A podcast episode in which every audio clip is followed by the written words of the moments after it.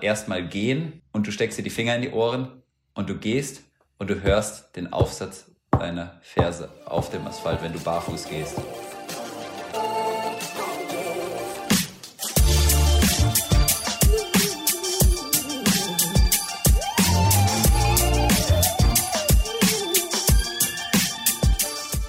Herzlich willkommen zum Achilles Running Podcast mit mir, Eileen aus dem Team Achilles Running. Vorderfuß, Mittelfuß, FersenläuferInnen, Armeinsatz, LäuferInnen, Dreieck, Oberkörperspannung. Na, vielleicht schon eine Idee, worauf ich hinaus möchte? Ja, die Lauftechnik. Wir haben schon sehr viele Videos gemacht auf YouTube, Instagram, Facebook zum Thema Verbesserung der Lauftechnik, aber noch nie einen Podcast. Here we go! Wer jetzt aber so auf Hampelmann-Übungen hofft, muss sich leider enttäuschen. Wir haben mit Philipp Seib von Kick-Ass Sports gesprochen. Er ist Trainer von ProfisportlerInnen wie Triathletin Laura Philipp. Und er hat einen ganz anderen Ansatz als viele andere TrainerInnen. Freut euch über ein Gespräch mit Philipp Seib, in dem er erzählt, warum er seinen sicheren Job als Lehrer aufgegeben hat, was für ihn das Coachen bedeutet und warum er glaubt, dass wir besser im Laufen werden, wenn wir uns die Finger in die Ohren stecken. Diese Folge wird präsentiert von Avea. Kennst du das, wenn du schon wieder diesen krassen Heißhunger auf Süßkram hast und dann doch lieber zur Schokoladentafel greifst statt zu gesunden Snacks? Ja, ich auch. Und das kann an Schwankungen im Blutzuckerspiegel liegen. Zum Beispiel durch sehr kohlenhydratlastige Mahlzeiten. Zum Glück gibt es eine Lösung, und zwar den Stabilizer von Avea. Avea ist ein Schweizer Unternehmen in der Longevity-Forschung und bietet eine Vielzahl an individualisierten, hochqualitativen Supplements an. Alle Produkte sind wissenschaftlich fundiert und werden in der Schweiz entwickelt und auf Reinheit getestet. Der Stabilizer besteht aus natürlichen Inhaltsstoffen und hilft bei der Blutzuckerregulierung. Er blockiert einen Teil der Kohlenhydrate, die wir über die Nahrung aufnehmen, und hilft unserem Körper somit dabei, einen ausgeglichenen Blutzuckerspiegel aufrechtzuerhalten. Der Effekt? Ein verbesserter Energiehaushalt ohne Zuckercrashs. Dafür nimmt man den Stabilizer einfach zweimal täglich, 10 Minuten vor einer kohlenhydratreichen festen Mahlzeit ein. Als Hörerin dieses Podcasts bekommst du mit dem Rabattcode RUNNING 15% Rabatt auf deine erste Bestellung unter www.avea-live.com slash running. Damit du die Produkte risikofrei testen kannst, bietet Avea eine 90-Tage-Geld-Zurück-Garantie. Also, worauf wartest du noch? Bestell jetzt unter www.avea-live.com slash running. Viel Spaß bei dem Gespräch mit Philipp Seib zum Thema Lauftechnik. Hallo Philipp, schöne Grüße in den Süden von Berlin aus gesehen. Wie geht's dir? Hallo, guten Morgen. Ähm, mir geht's sehr gut, vielen Dank. Wie geht's dir? Mir geht's auch sehr gut. Danke der Nachfrage. Oh, ich kriege die Frage tatsächlich selten gestellt. Ich frage immer, wie es den anderen geht und dann. Ach, angenehm. Ja, doch. Ähm, schön. Schön, dass Sie uns sehen können. Ähm, die großen Wunder der, der neuen Technik hier. Ähm, und wir haben heute ein ganz cooles Thema, das wir tatsächlich nach über zwei Jahren Achilles Running immer noch nicht so richtig abgebildet haben, und zwar Lauftechnik. Da sprechen wir heute drüber. Aber bevor wir damit loslegen, würde ich natürlich gerne so ein bisschen über dich reden, weil du hast einen super interessanten Werdegang, also ja, doch schon sehr anders, als ich sonst immer das so mitkriege. Und zwar warst du früher Lehrer und jetzt bist du Trainer von Profiathletinnen aus dem Triathlon-Bereich. Und das ist natürlich so Peng. Deswegen, lass uns da mal hingehen. Ja, erstmal, wie bist du zum Ausdauersport gekommen? Oh, das ist, das ist schon, da muss ich weit zurückgehen. Ja, gerne. Ich bin ja in Hessen aufgewachsen und dort hat es eigentlich begonnen, dass wir eine Leichtathletikgruppe haben. Ich habe so ziemlich jeden Sport gemacht, aber ich glaube, ich war in keiner Sache genug, um da irgendwie eine Wahrnehmungsschwelle zu überschreiten oder ähm, ja, ich glaube, ich habe es mit Leidenschaft, aber nicht mit sonderlich viel Können gemacht oder sonderlich viel Talent. Und ehrlich gesagt, dann sind wir durch, ja, auch durch eine Familie, die viel gelaufen ist und wir sind im Leichtathletik immer am Ende so die klassischen Mittelstrecken gelaufen und das hat mir irgendwie Freude gemacht, weil ich wahrscheinlich mich selber spüren konnte als Jugendlicher, der sich sonst ja vielleicht nicht so gut selber gespürt hat. Und ja, dass die Variante ist im Sport oder mit Alkohol oder mit was auch immer zu tun, dich da kennenzulernen. Und ein Teil war sicherlich der Sport, sich da halt auch irgendwie ja, auszuzeichnen. Und aus dem Quatsch heraus bin ich, muss ich wirklich sagen, viel zu früh mal Marathon gelaufen ähm, mit, glaube ich, 15, 16. Wow. Ähm, ja, das war auch nicht gut. Also da, da, das waren so die, aber die ersten Erfahrungen mit Ausdauersport und äh, das mit viel Leidenschaft und wenig Hirn gemacht. Und ja, das, das ist mein Start in Ausdauersport gewesen. Und dem bin ich eigentlich immer so ein bisschen treu geblieben im Ausdauersport, habe aber Handball nebenher gespielt, habe mich in anderen, allen möglichen anderen Sachen versucht wie gesagt, nicht sonderlich erfolgreich, aber mit viel Leidenschaft. Und äh, das hat dann dazu geführt, dass ich nach dem Abi oder nach dem Zivildienst auch ein Sportstudium begonnen habe und mich dann da nach und nach reingearbeitet habe. Mhm.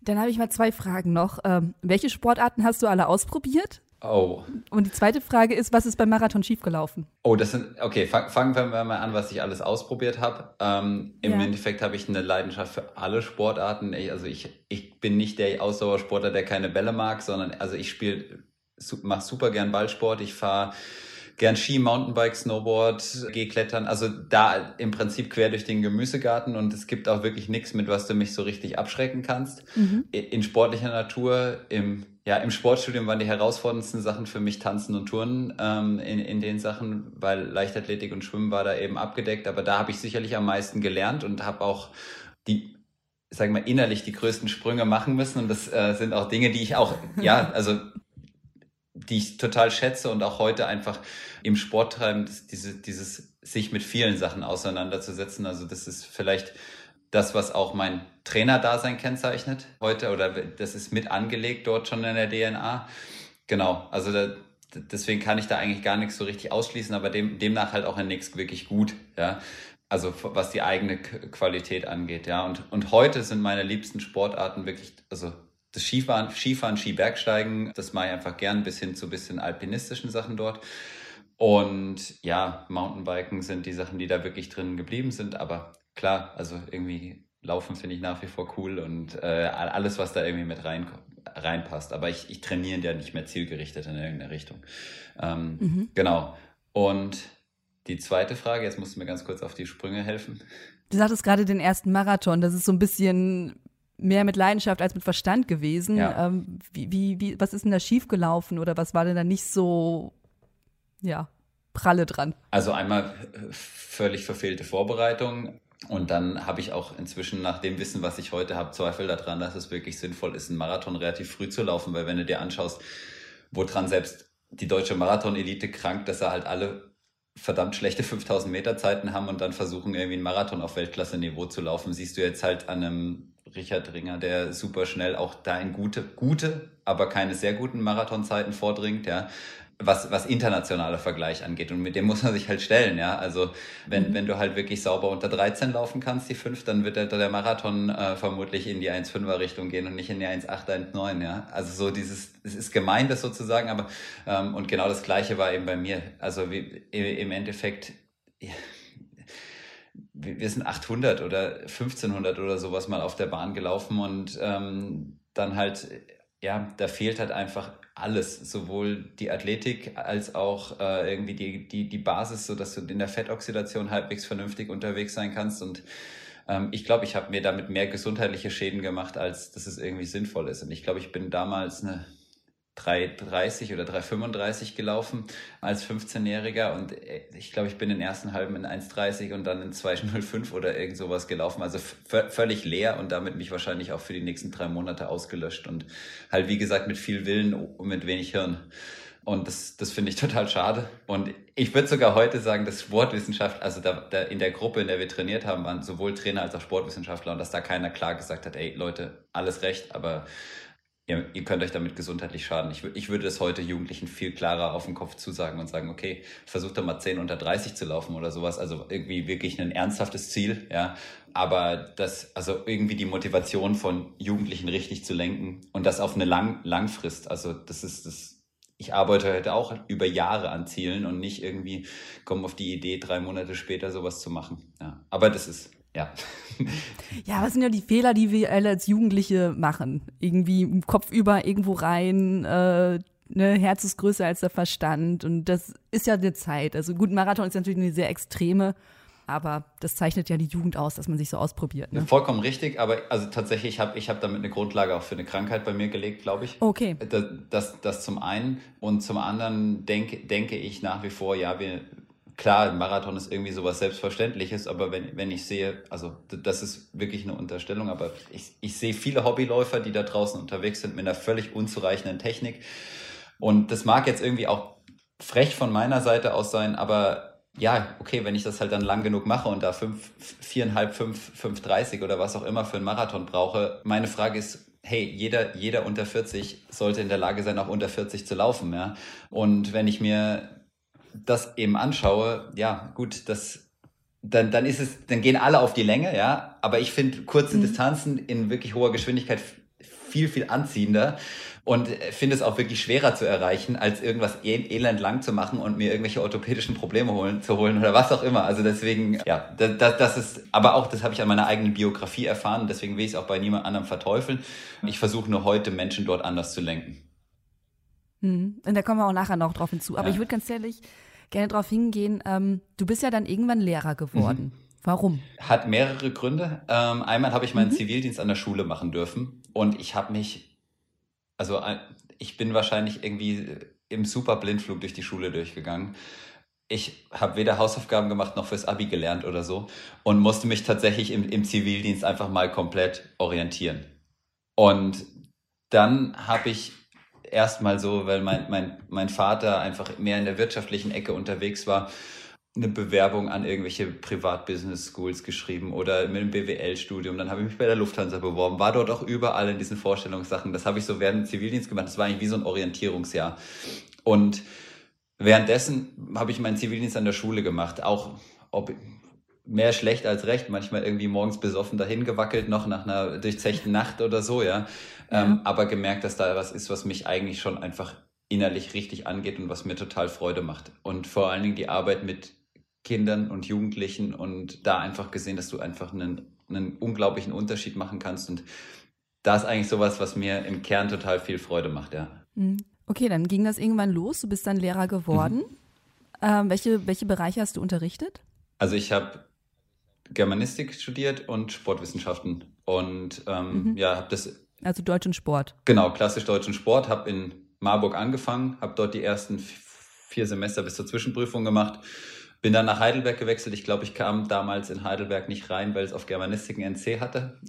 Es hatte nicht ganz zu meiner Abi-Karriere gepasst und bin dann halt danach dahin. Und bin, ja, und im Nachhinein war es eigentlich auch cool, weil Marburg im Sport einen ganz anderen Einfluss hatte und Heidelberg einen anderen Einfluss und beide zusammen irgendwie auch wieder eine, eine, eine Prägung hatten oder da rein. Deswegen war es auch cool, da zwei, zwei unterschiedliche Ansätze zu sehen. Ja. Und auch, auch in der Germanistik zwei sehr unterschiedliche Institute kennenzulernen und ja, das, das ist cool. Obwohl ich äh, sehr großer Freund von äh, Deutschunterricht mhm. war, wollen wir natürlich über den Sportunterricht ja. sprechen.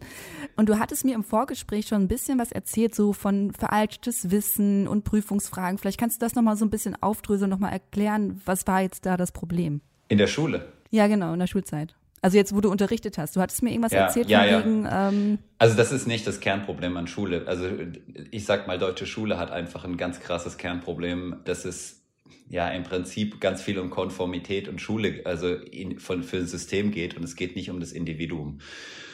Jetzt kann man sagen, Philipp, du bist eine riesengroße Pfeife, dass du aus dem System flüchtest und dich versuchst, das System besser zu machen. Also das ist, das, das muss ich mir irgendwie anziehen auf der einen Seite. Und auf der anderen Seite ist es so, dass ich mit dem Sport einfach ein ganz tolles Standbein und eine Chance bekommen habe, andere Dinge zu tun. Und ich möchte heute einfach auch nicht ausschließen, dass ich vielleicht mit der Erfahrung irgendwann wenn ich 45 bin, 50 bin, vielleicht auch mal in eine Schule wieder zurückkehren möchte oder darf. Ja, wie gesagt, also Schule hat da einfach ganz, ganz krasse Defizite und man muss sich überlegen, wo, wo Schule hin will und was es für Menschen, ja, ich, produzieren ist das falsche Wort, ausbilden möchte. Mhm. Und äh, da hat natürlich Schule auch als System ein kollektives Zusammenwirken, sowohl eine kollektive Autorität als auch ein, eine, eine, kollektive Idee. Und ich glaube, dass diese kollektive Idee von Schule manchmal nett gedacht ist, dann in der Umsetzung, ja, müssen wir, in Schulsprache ist es, ein, ist es eine 5 bis 6, was sie machen. Und ich meine, Corona mhm. hat es jetzt nochmal gezeigt, ja, und auch dieser Rückzug sich irgendwie auf inhaltliche Sachen ja, da, da ist Schule halt einfach viel, viel mehr als mit Persönlichkeitsbildung, mit hin zu einer Idee, einer Lebensidee, mit einer Überlegung, wie, wie sich unsere Gesellschaft wandelt, was ist, wie, wie sieht uns, also wenn man eine krasse, harte Kritik nehmen möchte, unsere Bundeskanzlerin hat meiner Meinung nach keine echte Idee, wie unser Land in 10, 20 Jahren aussehen soll. Es ist eine Visionslosigkeit. Also wir, wir, wir verwalten den Status quo und wir, wir brauchen ganz dringend eine Vision. Und genau so eine Vision müssen Schüler entwickeln, sowohl von der inhaltlichen Natur, ja, als auch von einer persönlichen, also wo, wie, wie wollen sie ihr Leben leben in einem Land, das wie Deutschland wie es eben auch in der Welt positioniert ist und welche Stelle, welche Position nehmen sie in der Demokratie ein für sich, wie, ja, und damit werden sie zu dem klassischen mündigen Bürger, wenn man das so sagen möchte, und mhm. wie, wie, wie kommen wir zu Themen wie Gerechtigkeit und so weiter. Und das sind wir sehr nah übrigens, da hat Sportunterricht verdammt viel mit Deutschunterricht zu tun und wie der Deutschunterricht mit Sport. Man kann da ganz viele Sachen hin und her spielen. Genau. Wie gesagt, ich war fünf Jahre Lebzeit verbeamtet an der Schule, äh, habe da auch eine kleine Funktionsstelle gehabt und ja, ich irgendwann habe hab ich eine Fluchttour gesehen und habe sie genommen und vielleicht bekomme ich irgendwann die Chance auch nochmal da wieder reinzugehen mit der Erfahrung, die ich jetzt außen gemacht habe. Auf jeden Fall fehlte mir dafür die Ruhe, um dann in dem System mitzuschwimmen. Mhm. Ja. Bevor wir da jetzt drauf eingehen, eine Frage, die mir jetzt gerade einfällt. Was hältst du denn von den Bundesjugendspielen? Weil ich finde, das war für mich damals zur Schulzeit, das war immer so Hass. Hass, weil man so in diesen Tabellen und wenn man die Leistung nicht gebracht hat, ist man direkt eine Note schlechter gewesen. Ja, einmal haben Bundesjugendspiele nichts mit, mit Bewertung zu tun. So, das ist einmal und also, also wie, unsere waren damals ich weiß, Grundlage. Ich weiß und das, ich, ich kenne ich kenn ja auch die ganze Diskussion darum und das ist, ist ein halb, halbwegs mhm. großes Drama. Ja. Was ich richtig geil finde, ist zum Beispiel ein Sportfest. Und das heißt, im Endeffekt feiern wir den Sport und uns und nicht irgendwelche, wie weit springt jemand und so weiter. Was, was man da einfach, also, und das ist auch das, zum Beispiel so ein Sporttag, so ein Bundesjugendspieltag, wo der Lehrer immer abhakt, ich bin jetzt drei Meter zehn weitergesprungen und, und so weiter, mhm. ist ein ganz hohes Bedürfnis nach Normen von Menschen, die in dem Bildungssystem unterwegs sind. Und wenn die sich aber am Ende des Tages fragen, wie viel Sport haben die Kinder an dem Tag gemacht, dann kommst du wahrscheinlich auf weniger als 15 Minuten was eine ziemliche Offenbarung für so, für so einen Tag ist. Also kennst du auch meine Meinung inzwischen dazu. Ich, aber was zum Beispiel krass ist, dass die Kiddies halt, ja, warum sind die so eine Tortur, die Bundesjugendspiele? Hey, wir haben einfach eine Sache, wir bewegen uns zu wenig, wir haben zu wenig Idee davon, wie Sporttreiben stattfindet, wir haben viel zu wenig Körperlichkeit. Das heißt, wir haben dann irgendwo kommt Körperlichkeit raus in Aggression oder was auch immer. Aber wir lernen nicht und, und das ist ein Teil deines Ichs, dein Körper, ja, der Umgang davon. Und mhm. dieses Ich kennenlernen ist eine geile Aufgabe von Schule, ja, und die nimmt sie nicht wahr. Also das, von, von daher, ich, ich kann mir 100 Varianten von Bundesjugendspielen vorstellen, weil die Grundidee ist cool, ja, die, die Ausführung halt wieder fünf bis sechs, ja. Und das ist, das ist so, da, da brauchen, müssen wir eine Haltung gemeinsam zu entwickeln. Oder auch sowas, ja, der ist Sportlehrer, der ist Deutschlehrer, was auch immer. Wir sind gemeinsam für Bildung zuständig, ja. Und wir sind gemeinsam mhm für, für die Führung, Ausbildung von Kindern und Jugendlichen, denen Leitplanken zu sein, denen Reibungspunkte zu sein, denen Entwicklungsfeld zu sein, denen alles Mögliche, ja. Aber genau das sind wir eben nicht. Stattdessen gehen wir immer in dieses, wir wollen jemanden bewerten und einschätzen und eine Zahl drunter schreiben. Und das, also es, es ist vielfältig, was da dran hängt, ja. Und wir mischen natürlich jetzt auch gerade Themen und es ist ke quasi keine qualifizierte Bildungsdebatte, die wir beide jetzt hier gerade führen, sondern ein bisschen Schulbashing, ja. Aber das, das sind eben, also wenn du das so als randständig erlebt hast, Schule, dann entwickelst mhm. du andere Ideen jetzt. Und ich habe da auch zu einzelnen Punkten sehr klare Positionen und Meinungen und schaue mir das an und habe auch Vorstellungen dazu, wie es anders laufen könnte. Ja, aber da, das habe ich halt eben daraus entwickelt. Und ich habe aber eine riesen Leidenschaft für Schule und für Bildung. Also das ist. Ich ja. merk's. Also es ist ja unfassbar, dass du da noch so mit Herzblut dabei bist, weil du ja doch irgendwie diesen Beruf aufgegeben hast. Und ähm, zumindest oder pausiert hast, wenn du sagst, du kannst dir vorstellen, auch irgendwann wieder äh, zurückzukehren. Ja, ich werde halt niemals mehr Beamter sein oder sowas, weil, aber Mhm. Ich kann mir vielfältigste Sachen einfach da drin vorstellen oder ich habe da auch Ideen, wie das stattfinden kann. Das kann auch Kinder- und Jugendtraining sein. Es ist, ja, ich finde, reizvoll ist, was halt auf der Strecke bleibt, ist das Thema des Deutschunterrichts, was eigentlich, ja, Deutschunterricht ist jetzt erstmal so platt, aber was da halt eben alles dahinter stehen kann. Ja. Mhm. Dann lass uns noch mal kurz zurück zu dir kommen oder ja. kurz, also das ist ja eigentlich das Hauptthema. Du hast ja gerade schon gesagt, du hast irgendwann diesen Job aufgegeben, aber das ist ja wahrscheinlich keine Sache gewesen, die du von heute auf morgen entschieden hast. Und du bist ja danach Vollzeittrainer geworden, aber es muss ja dann irgendwie schon parallel gelaufen sein, oder? Ja, Das ging folgendermaßen. Und zwar, ich mhm. bin nach dem Referendariat, was ich am Bodensee gemacht habe, mit Laura gemeinsam nach Schwäbisch Gemünd gezogen zu meiner ersten Stelle. Ähm, und die Schule war mega cool, an der wir waren, weil es eine, oder an der ich gearbeitet habe, weil es eine junge Schule war, die gerade aufgebaut war im Gymnasium, was dann immer mehr wirtschaftlichen Zwängen unterlag. Und ähm, ja, und dann haben wir irgendwann gesagt, okay, wir wollen den Schwenk wieder zurück nach, ne, jetzt hier Neckargemünd und Cool Savage. Nee, wir wollten wieder zurück einfach Richtung eine Ecke, die wir, die wir sehr, sehr gerne mögen, die wir gut kennen, ähm, haben uns dann auch viel, viel mehr Gedanken darüber gemacht, was bedeutet für uns denn quasi ganz individuell Heimat, Geborgenheit, vielleicht auch ein Netzwerk zu haben, was es uns in den Jahren dort nicht so gelungen ist aufzubauen. Und dann so sind wir auch näher bei Familie und so weiter. Das so und wer einmal als Beamter versucht hat, Landkreise zu wechseln oder Regierungspräsidien und so weiter, kennt, kennt so ein bisschen die Hürden, die da hinten mit dran stehen. Und ich habe mich dann auch, also im Prinzip war es auch eine Suche. Ich habe mich sowohl auf eine A15 Schulleitungsstelle beworben in Heidelberg an der Schule, als auch einfach ganz normal als Studienrat wieder an, anderen, an einem anderen staatlichen Gymnasium war das irgendwie so im Raum auf der Bandbreite. Und ich habe tatsächlich in dem Bewerbungsprozess, ich glaube, damit hatte nicht unbedingt derjenige am RP gerechnet, ich gesagt habe, nee, das ist nichts für mich. Also ich hab, bin, bin zu dem Bewerbungsgespräch hin, aber ich habe gesagt, nee, tut mir leid, Leute. Das, mhm. das, das, was ihr hier gerade vorschlagt, ist ein Schleudersitz. Und da habe ich einfach einen Schritt rückwärts von gemacht. Und in dem Zug hat sich dann auch entwickelt, okay, willst du in das andere zurück, wie willst du das machen und so weiter. Und ja, wir, wir haben gleichzeitig hier uns ein altes oder ein Haus gekauft, was wir dann renovieren mussten. Und da habe ich dann viel selber gearbeitet. Und daran hat sich dann entwickelt, okay, der Trainer funktioniert ganz gut, das andere funktioniert ganz gut, lass uns doch. Ja. Daraus eine Selbstständigkeit gewachsen. Ja. Hm. Hast du denn schon die ganze Zeit parallel als Trainer gearbeitet, als du noch Lehrer warst? Oder wie ist das, wie ist das gewachsen? Ja, aber längst nicht in dem Bereich, also nicht, nicht auf dem Niveau, auf dem ich das heute betreibe. Mhm. Ich habe meine Frau, die Laura trainiert, hatte auch ein, zwei andere Athleten und habe noch in einem Fußballverein ausgeholfen und solche, solche Sachen gemacht, ja. Und dann, dann ist das tatsächlich parallel dann angewachsen. Aber nachdem ich dann da raus war, habe ich auch einfach mehr Athleten aufgenommen. Okay, bevor wir jetzt gleich zur Lauftechnik kommen, eine letzte Frage dazu noch. Wie war das denn für dich, diesen, wirklich dieses sichere Netz von Beamte sein und ähm, da arbeiten zu können, zu sagen, okay, ich gehe jetzt raus, ich bin jetzt Vollzeittrainer und setze jetzt alles auf die Karte? Äh, ist eine gute Frage das hat schon mehr in mir gearbeitet, als ich es vielleicht zugeben mag. Mhm. Es ist eine ganz andere Auseinandersetzung, weil du auf einmal auch wirklich eine Rückkopplung an deine Leistung da nochmal hast, die halt tatsächlich in der, ja, in der Schule teilweise auch fehlt, zu, manchmal zu Recht fehlt, manchmal als Kritikpunkt fehlt. Ähm, das ist auch wieder ein nächster, nächstes Thema, was wir aufmachen könnten. Es, es ist ja so, dass man, auch wenn das jetzt nicht immer so gemeingut ist, aber wenn man sich einen Schritt zurück macht und sich mal genau überlegt, wie tief man in Deutschland fallen kann, dann ist das nicht sonderlich tief. So, das heißt, wenn du ein Vertrauen in die eigene Stärke hast, dann geht das. Mm, aber auch in schwachen Momenten hat das natürlich auch meinen Geist gut bewegt. Ja, also auch das, äh, Philipp, du verdienst jetzt kein eigenes Geld. Wie, das, was du da hast, reicht das, um da die nächsten Monate so zu brücken.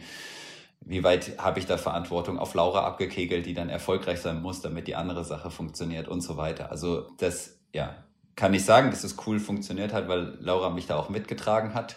Ähm, ja, es ist eine Teamwork-Aufgabe, äh, sowas zu machen. Und ich, ich glaube, dass zum Beispiel da rauszugehen für viele Lehrer reizvoll wäre, aber weil die Absicherung so toll ist, ja, wird mhm. das quasi nie gegangen, der Weg. Deswegen ist der verschlossen. Der aber quasi für die Entwicklung auch es ist ja auch eine ganz egoistische Komponente da drin, dass ich mich selber quasi auslebe. Und dass, dass der einfach selten gemacht wird, weil du einfach eine solch hohe, krasse Sicherheit, also wenn du dir vorstellst, als Nettoeinkommen von 3000, ja, was da erstmal bei einem, mhm. ja, A13-Verbeamtung äh, einfach so reinrieselt vom Tag 1 an, das, ja, musst du erstmal ersetzen. Ist schon ja, nett. Ist, ja, ist ja, total genau. nett, ja. Also auch wenn ich jetzt heute Leute selber bezahlen, bezahlen muss, ja, weil ich ähm, Angestellte habe, das, das ist was anderes, ja. Und ähm, du kommst auch so schnell nicht in diese Region. Und ähm, ja, aber auf der anderen Seite ist es, bedeutet es mehr Freiheit. Ja. So, und jetzt hast du die große Möglichkeit, äh, Leute hm. zu coachen. Was gibt dir denn das Coaching?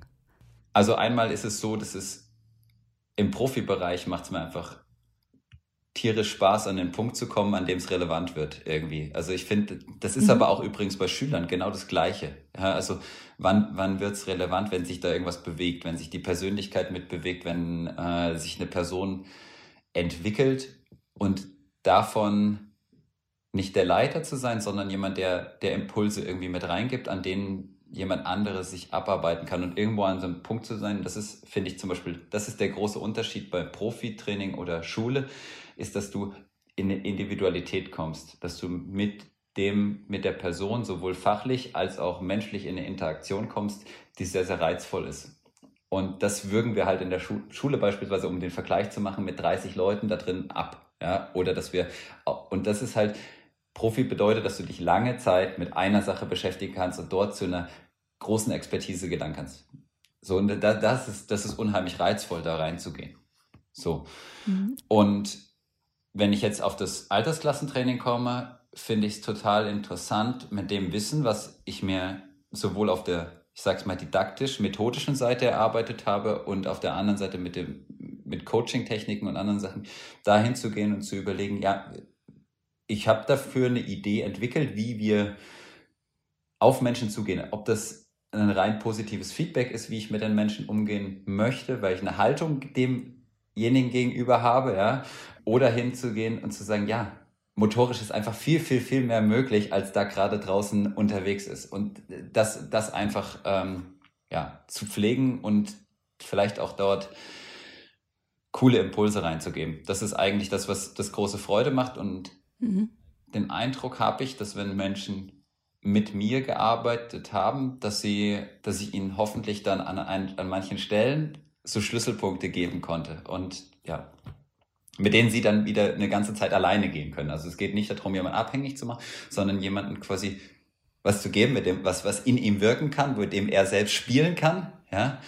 Und dann quasi das Verlangen nach mehr für sich entwickelt und dort wie, wie eine, entweder ein Raum, den du aufstößt, in dem man spielen kann, oder ja, Mhm. also es sind unterschiedliche Bilder, die man dazu machen kann. Dann wollen wir natürlich jetzt deine Expertise äh, nutzen und Impulse setzen im Thema Lauftechnik. Und da erstmal die Frage, wie definierst du Lauftechnik? Was gehört für dich dazu?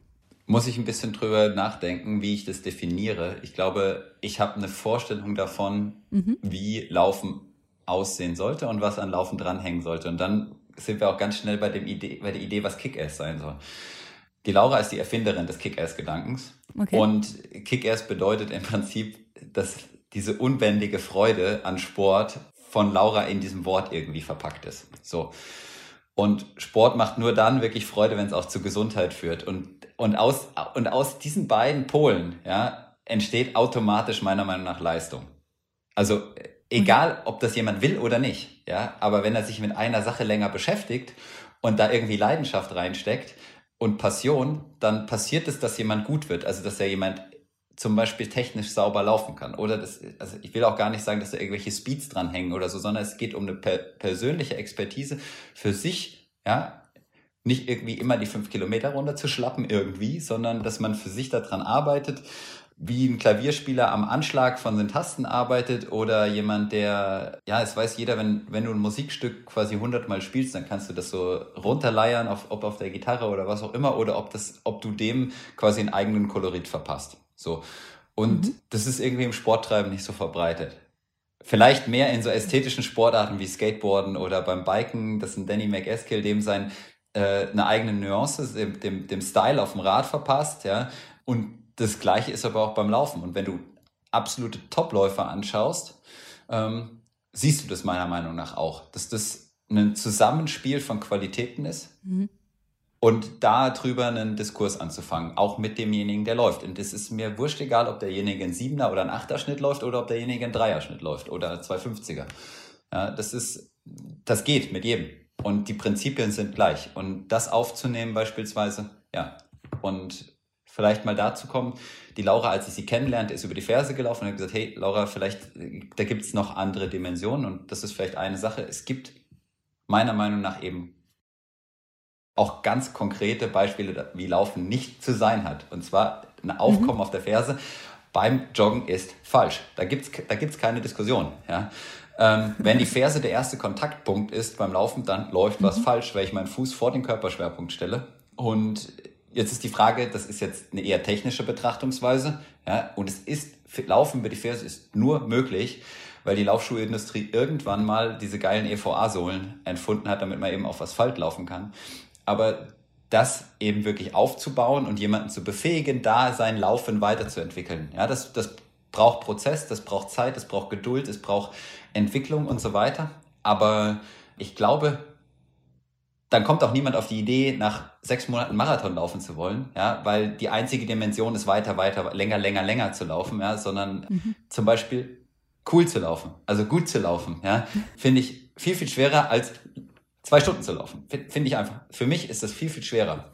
Mhm. Und ich muss selbst bei mir, wo ist meine Hüfte, wo ist mein Kopf, wo ist mein Blick, wo sind die Sachen bei, während dem Laufen, wie bewegen sich meine Arme, ähm, habe ich Spannung im Bauch, habe ich Spannung da und da, wo, wo kann ich locker lassen? Kann ich durch meine Atmung mein Körperempfinden äh, dahingehend beeinflussen, dass mein Fußaufsatz leichter wird? Was auch immer. Ja? Und da Spielarten zu entwickeln, wie ich jemanden ins Laufen bringen kann. Und das ist, wie gesagt, total egal, ob du halt mit einem 7er, 8er Schnitt läufst oder ob du mit einem 2,45 2, oder vielleicht sogar noch schneller läufst. Also Leistung, was ich vorhin gesagt habe, 5000 Meter in 14 bis 13 Minuten. Ja. Mhm.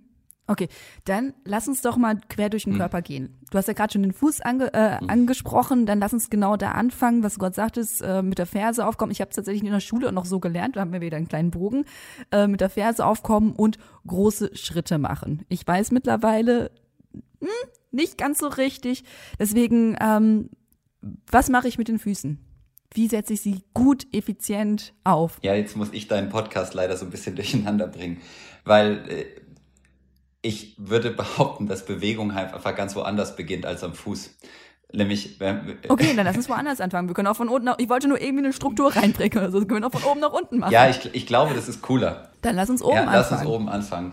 Und, und, und, zwar nämlich gar nicht bei irgendeiner Bewegung, sondern wenn du dir Bewegung beginnt schlichtweg im Gehirn. Mhm. Ähm, das heißt, das, also das Zentralnervensystem löst aus, wie du dich bewegst. So, das heißt, du hast immer, eine, also es beginnt im Kopf und es ist ein kognitiver Prozess, wie Bewegung beginnt. So, das, das kann deine innere Haltung sein dazu, aber es ist auch so, dass einfach Bewegungsreize nach außen gesendet werden. So und, mhm. und genau so sollte meiner Meinung nach Laufen auch aufgebaut werden. Also das heißt, du beginnst damit, jemanden vom Kopf bis zum Fuß beim Laufen aufzubauen und ähm, es geht darum, jetzt kein technisches Laufbild zu machen, sondern im Prinzip jemanden über das Nervensystem dazu zu befähigen, sich so zu bewegen, wie Laufen funktio natürlich funktionieren könnte. Ja? Und da bin ich glaube ich, also ich habe da nichts erfunden, sondern es ist eher so, dass ich mir ganz viele Sachen angeguckt habe. Ob das jetzt äh, Neuroathletiktraining von Eric Kopp und Lars Lienert, oder Lars Lienert halt in Deutschland ist oder die ganzen Lauf, Lauflehrer, die da draußen unterwegs sind. Da gibt es ja von Bunz bis den Amerikanern unendliche Literatur, die ich auch hier neben mir oder hier ringsum bei uns im Haus äh, eigentlich alles vorhanden ist. Und was ja, und da, dazu halt diese Paarung mit einer Idee, wie man mit jemandem arbeitet. So, und jetzt sind wir dabei, was wieder Schule bei mir ausmacht. Und zwar kam ich durch die Schule in die Verlegenheit, mich mit dem dialogischen Lernen zu beschäftigen. So, und das dialogische Lernen mhm. beginnt immer beim Ich. So, wie nimmt sich jemand selbst wahr und wie interagiert er mit seiner Umwelt oder mit sich selbst, mit seinem Körper oder mit dem Körper und der Umwelt und darüber ins Gespräch zu kommen. Okay. So, und dann, jetzt bist du beim Gehirn. So, das heißt, mhm. es geht erstmal darum, eine Idee von Wahrnehmung zu schaffen. Wo bin ich unterwegs? Mit jemandem, mit dem ich beginne zu laufen, zu erarbeiten. So, und das ist vielleicht am Anfang sowas wie ein Unterschied zwischen Gang und Lauf neu zu fühlen.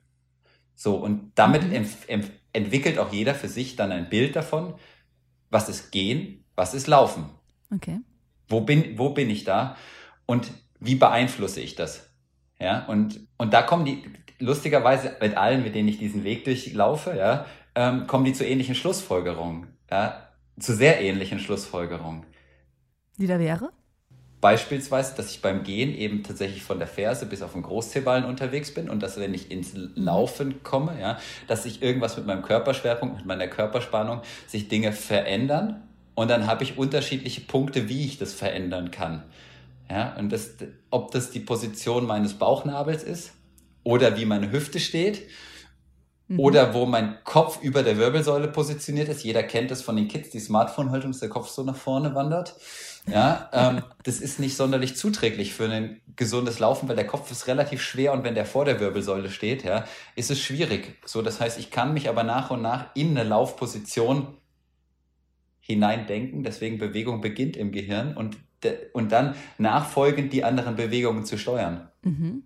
So, und dann bin ich dabei, dass ich plötzlich mhm. mit diesem besseren Laufen, was ich mir nach und nach erarbeite, vom Kopf über die Rumpfspannung, über die Arme, über die Hüftposition, über die Beinaktion und so weiter, was ich mir da nach und nach erarbeite. Verdammt, ich kann es aber nur 200 Meter halten. Mhm. Was mache ich jetzt? Also ich muss immer wieder mal zurück ins Gehen, ja. Aber dann beginnt, also weißt du, dann bist du so weit von einem Marathon erstmal entfernt, auch in den Sachen, in denen du, in die du dich reinbegibst, ja, auch ich selbst übrigens. Das, das, das heißt, dann hast du aber so viel technische Aufgaben, dass zum Beispiel auch ein Grundlagenlauf mega spannend wird, dass du dir immer wieder unterschiedliche Aufgaben setzen musst, weil du dich nur fünf Minuten auf zwei Items äh, konzentrieren kannst, hast aber zehn. Dann musst du dir, kannst mhm. du zehn, also, und so baust du dann deine Lauffigur, wie, wie du es auch immer nennen möchtest, wieder auf und zusammen und damit kannst du dann ja dein, dein Laufstil bauen, ja. Mhm. Ich überlege gerade, wie das jetzt in der Praxis aussehen könnte für uns Hobby-Menschen. Ja. Ähm, das wäre dann, es erinnert mich jetzt gerade so ein bisschen an diese ähm, Achtsamkeitssachen, dieses achtsame Laufen, dass ich halt laufe und beim Laufen immer gucke, okay, wie laufe ich denn? Geht das also in die Richtung, dass ich einfach mir sage, okay, alle 200 Meter gucke ich mal, wie ist mein Körper jetzt aufgestellt, wie komme ich auf, wo sind meine Schultern, wo sind meine Arme? Kommt das so ein bisschen in die Richtung? Ja, also es ist ja quasi so, um was neu zu lernen. Also du beginnst irgendwo, was du nicht ganz so wahrnehmen kannst. So, und dann, mhm. ich würde es nicht in Achtsamkeit, sondern eher in Bewusstsein und Bewusstheit schieben. Ja, mhm, okay. Also vielleicht sind da, dann bist du wieder dabei, wenn du schaust, wo kommt die Theorie her, dann hast du, habe ich irgendwann mal beim Herr Feldenkreis gespickelt. Also es ist so ganz unterschiedlich, ja. Mhm. Ja, und du schnappst dir irgendetwas, was du, was du nicht mehr bewusst hattest, ja. Also zum Beispiel, wenn, wie sich das anhört, wie meine Füße auf dem Boden unterwegs sind. Oder wo mein Kopf ist beim Laufen. Oder ähm, wo sich meine Hüfte befindet. So, und dann brauchst du eventuell Teile, die du rausziehst, also ins Bewusstsein packst, ja, und dann eine gewisse Weise darauf herumdenkst, herumfühlst, ja, bevor du sie wieder in eine Automation legen kannst. Mhm. Ja, das heißt, du nimmst ein Item raus, also zum Beispiel wie sich mein Kopf über der Wirbelsäule aus, aufrichtet und ich dort eine Position habe, die, die muss ich vielleicht für eine gewisse Zeit mir immer wieder bewusst hervorholen, ja. Und irgend, und ich muss aktiv den Kopf dahin bewegen, ja. Aber weil ich eine Funktion davon möchte, zum Beispiel, dass sich meine Füße leichter bewegen, ja, weil der ganze Körper reaktiver wird, wenn er mehr Spannung aufbaut und die Hüfte ja im Prinzip über den Füßen ist und, oder leicht vor den Füßen im besten Fall und sich darüber der Oberkörper mhm. aufbaut und die Spannung im, Bauch und nicht in der Brustwirbelsäule zum Beispiel aufsetzt, ja, und diese einzelnen Elemente zu fühlen, ja, merken, was diese, wie die das beeinflussen, ja, und dann aber irgendwann wieder in eine Gesamtkomposition zu übergeben. Also das heißt, ich expliziere irgendetwas, probiere was aus im Sinne von, ich stelle mir vor, dass ich beispielsweise hier an meinen Haaren nach oben gezogen werde ja? Mhm. Und das hat einen Effekt. So, und das, diese Übung mache ich natürlich immer wieder, damit ich irgendwo reinkomme. Und, aber wenn die sich mehr, mehrfach gemacht ist, kann die irgendwo abgelegt werden. Und dann habe ich aber, weiß ich, wie sich das anfühlen soll. Also zum Beispiel, wenn der Fuß im Mittelfuß aufkommt, heißt nicht, dass die Ferse nie den Boden berühren darf, aber halt niemals als erstes beispielsweise, ja. Und dass, dass dort eine Leichtigkeit da reinkommt in das Laufen. Und dann hast du verschiedene Regler, wie du sie spielen musst. Und dann baut sich jeder, ich nenne es mal wie eine Werkzeugkiste selbst zusammen für sein Laufen. Mhm. Bei vielen Leuten, die, sag ich mal, unser westliches Fehlermuster haben, ja, ist es so, dass wir halt einfach viel zu viel sitzen und dadurch ähnliche Muster haben. Das heißt, sie sind wiederkehrend, ja. Aber es kann auch durchaus sehr, sehr unterschiedlich sein, dass jemand einzelne Sachen unterschiedlich empfindet, wie er dort reinkommt. Und dann hat baut er sein, also ich nenne es wirklich Werkzeugkiste, es kommt auch aus dem mhm. dialogischen Lernen übrigens. Ähm, das ist von Urs Ruf und Peter Galin aus der Schweiz entwickelt worden. Und ich finde das eins der genialsten. Es ist kein didaktisches Konzept, weil es einfach quasi eine Gesamthaltung dem Lernen gegenüber ist. Und genau damit baust du dir deine Bausteine zusammen, mit denen jemand selbst dann wieder unterwegs ist. Die gebe nicht ich vor, sondern die erlebt jemand. Mhm und setzt sie dann für sich um. Klar gehe ich immer wieder gleiche Punkte ab. Also das dieser rote Faden zum Laufen, den, den, den erfinde ich ja nicht neu. Das ziehe ich mir auch gar nicht an, dass ich da irgendwo was erfunden habe, sondern es ist eher die Konstruktion oder dieser Mittler zwischen dem Ich und der Sache. In die begebe ich mich. Und das machen wir bei Kickers in diesen Laufausbildungen beispielsweise. Da haben wir das in Run 1, 2, 3 und 4 konstruiert, wie wir jemanden darüber mitnehmen, eben in dieses Laufen mit reinzugehen. Und wir, mhm. Darf ich sagen, wir sind Filter von den Sachen, die da unterwegs sind und wir kreieren wie einen Best-of und versuchen eben wirklich dieser Mittler zwischen dem Individuum und der, Sache zu sein. Die Sache ist in dem Fall Laufen, aber wir wollen das auch fürs Radfahren, wir wollen das im Krafttraining haben. Und was immer ähnlich ist, ist unsere Haltung zu, dem, zu den Menschen, zu, zu dem Mensch, der dort sich in seinem Hobby, in seiner Sache mit seiner Person involviert und da was Spannendes zu schaffen. Mhm. Ja. Okay, dann nochmal meine Frage. Wie kann ich das denn machen? Wenn ich jetzt, ich sage jetzt, okay, ich möchte jetzt vom Kopf her, wir sind mhm. ja immer noch beim Kopf. Wie kann ich denn das machen? Also soll ich das wirklich beim Laufen machen? Gehe ich vorher das durch? Ich will das jetzt in die Praxis umsetzen. So, ich höre jetzt den Podcast und denke so, ja, wie mache ich das jetzt? okay. Also einmal glaube ich, dass es nicht über einen Podcast geht, sondern dass es tatsächlich über eine Prä Präsenz nur funktionieren kann, dass man das gemeinsam, deswegen das Erleben. Ja, also das heißt, du, du machst du bist, mhm. ich glaube, das ist eine ganze Menge schon auch autodidaktisch zu erfahren ist, auch aus den Büchern.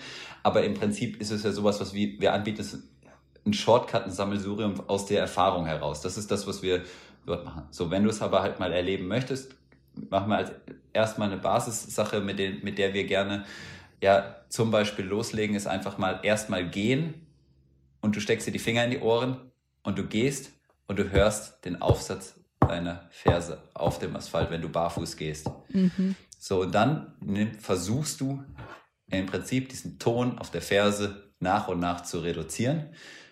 Und du schaust, wie sich dein Körper danach ausrichtet. Mhm. So, und die, die, allermeisten Menschen, es kommen nach und nach unterschiedliche Sachen. Es sagen, Leute setzen die Füße vorsichtiger auf. Ja, ist richtig. Und wenn du sie aber von außen beobachtest, während sie das tun, werden sie anfangen, zum Beispiel den Körperschwerpunkt leicht nach vorne zu verlegen. Ja? Das heißt, die Hüfte richtet sich nach und nach auf. Der Oberkörper wird leichter. Im besten Fall lassen Menschen schon die Schultern sinken. Der Kopf wächst über, über ihn hinaus. Das heißt, der, das Ganze mhm. wird zu so einem vorsichtigen, ich gehe leise über einen Dielenboden irgendwo hin. Ja. Okay. So, und aus dieser Sache lasse ich sie dann, Menschen zum Beispiel ins, entlasse ich sie ins erste Barfußlaufen auf einer Wiese, beispielsweise, ja. Und die haben mhm. aus dem Barfußlaufen, ja, schon mal viel, viel mehr sensorische Informationen, also das propriozeptive Empfinden an, allein an den Füßen, lässt sich viel, viel früher mit dem Boden in Kontakt sein, als es jetzt mit so einer fetten Schaumsohle der Fall ist. Ja, und dadurch kriegt der Körper viel, viel mehr Informationen von seiner Umwelt. Ja, und jetzt hab, haben die ja noch im Kopf, oh scheiße, ich, ich, ich will ja gar nicht auf die Ferse, sondern ich habe da mehr Spannung, ja. Mhm. So, und, und dann haben sie ein erstes Item, also dieses, diese Sache zu speichern. Und, und so geht das dann mit einer nach der Übung nach der anderen, die sich dann über sage ich mal, die Positionierung des Kopfes über die Positionierung zum Beispiel eines Blickes oder ähm, die Positionierung deines Körperschwerpunkts oder Aufbau. Das ist tatsächlich jetzt eine Sache, wo, wo es sehr unterschiedlich ist. Mit manchen Menschen muss ich dann, oder mit einigen muss man dann zum Beispiel wirklich Körperspannung erarbeiten. Wo, wo, wo, wie entsteht Körperspannung? Körperspannung ist kein Sixpack, ja, sondern also Körper, Körperspannung ist tatsächlich das bewusste Ansteuern ja, von mhm. dem Rumpf und dass der quasi Stöße auffängt, während du vom linken aufs rechte Bein springst und das ziemlich nacheinander. Und, und das zu fühlen und dort reinzukommen, wie ich mich da bewege, ja, und dafür ein Empfinden zu entwickeln. Und das Krasse ist, dass jeder ein Empfinden dafür hat, für die Qualität, wie ich da reinkomme, ja, und damit vorwärts zu gehen. So, und dann beginnst du eben, wie, wie gesagt, über den Kopf, über das propriozeptive System und da kommt als nächstes eben, ja, kommen die Augen dazu. So, und dann bist du eigentlich schon dabei, das, was auch zum Beispiel alles, was jetzt in diesem Thema Neuroathletik abgearbeitet wird, ja, einzusetzen, alles das, was Bewegungssteuerung macht. Mhm.